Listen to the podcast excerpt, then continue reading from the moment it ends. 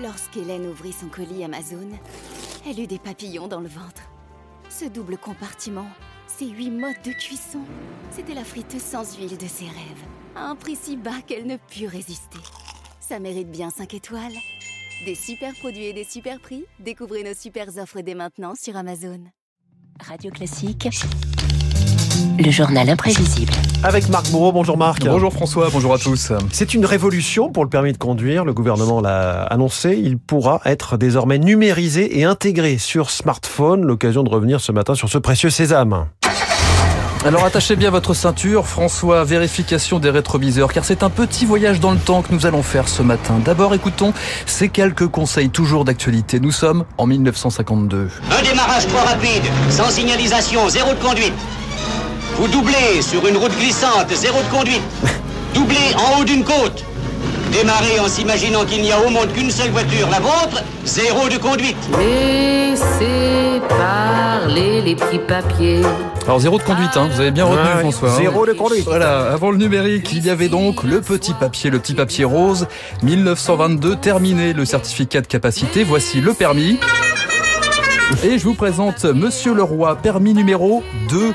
Il a détaillé le contenu de l'examen, une époque où les auto-écoles n'existaient pas. À cette époque, on passait dans un garage, vous faisiez passer le permis de conduire lorsqu'on était suffisamment dégourdi avec la voiture sur la route. On était obligé de passer un contrôle médical et ensuite l'ingénieur des mines euh, nous questionnait sur la marche d'une voiture, le moteur. En ce temps-là, est-ce qu'il y avait beaucoup de panneaux? Très peu. C'était très manuel d'ailleurs, parce que pour tourner à droite, Pour tourner à droite, On on, faisait un signe faisait un signe, on tendait le bras dehors. Si tournait à gauche, on le tournait vers la gauche. Quand on peint sur la route des lignes pointillées, faut rester sur sa droite, mais on peut les passer chaque fois qu'on est pressé et qu'on veut dépasser. Alors mieux que Monsieur Leroy et Boris Vian, il y a l'invention tout simplement hein, du code de la route. C'était en 1957. Et l'examen se corse, comme ici en 1972. Ça pourrait vous dire quelque chose, micro embarqué avec les moniteurs. Vous êtes arrêté un peu loin Eh bien, monsieur, la priorité à droite, qu'en faites-vous? Oh là, oh là là Prenez pour Fangio. Monsieur Danglin, je crois qu'il faudra repasser. hein. Et voilà, et voilà comment le permis est devenu une épreuve très redoutée. Alors, qu'est-ce qu'il en est, alors, résultat? Bah, je crois qu'il vaut mieux avoir des jupes courtes que des cheveux longs, quoi. Et pourtant, dès les années 60, pour les jeunes de 18 ans, c'est un précieux sésame, mieux une promesse d'avenir. Pourquoi vous avez besoin du permis? Pour aller en vacances, pour, euh, pour les week-ends, pour promener les enfants. Vous avez combien d'enfants? Bon, on n'en a pas, mais... On n'a pas encore.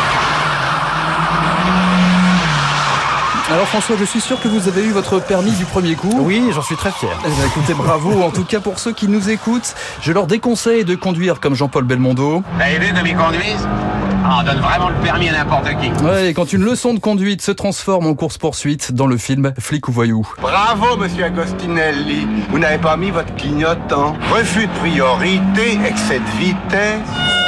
Ah, voilà la police.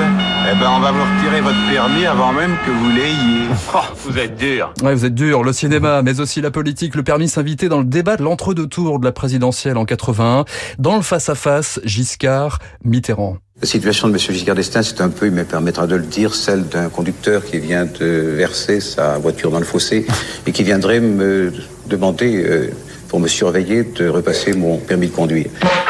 Mais aussi à l'Assemblée nationale, souvenez-vous de Jean Lassalle, retraite permis en 2014, notamment pour non-respect d'un sens interdit. Le député des Pyrénées-Atlantiques racontait un an plus tard, et à sa manière... C'est très long généralement. C'est très long, oui, voilà. Il racontait à sa manière euh, sa galère pour récupérer son papier rose. Quand enfin vous avez fait les 30 mois, vous passez des tests psychotechniques. J'ai dû m'y reprendre à trois fois. Une dame m'a mis deux machines en main avec un écran de télévision et il s'agissait d'arrêter une bulle. À chaque fois, la balle allait s'écraser ou en. La dame a décrété que je m'étais moqué d'elle et a retardé de trois mois l'échéance à laquelle je devais repasser mon permis. J'écoutais le disque jockey dans la voiture qui me traînait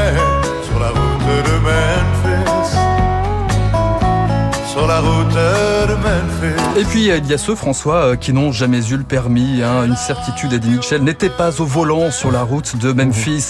Pas de permis non plus pour Albert Einstein, Jean-Luc Mélenchon ou encore Pierre Moscovici. Petit doute, enfin, pour Jean-Yann, élève pas commode face à l'examinateur Laurence Resner. Candidat suivant. Le sketch du permis de conduire pour refermer ce journal imprévisible. Bon, maintenant, vous êtes sur une route départementale. Ah bah ça m'étonnerait. Je vais jamais sur les routes départementales. J'aime pas ça, les routes départementales. Je hais les routes départementales. Les routes départementales, rien que de m'en causer, ça me donne envie d'envoyer des mandats dans la tronche à tout ce qui remue.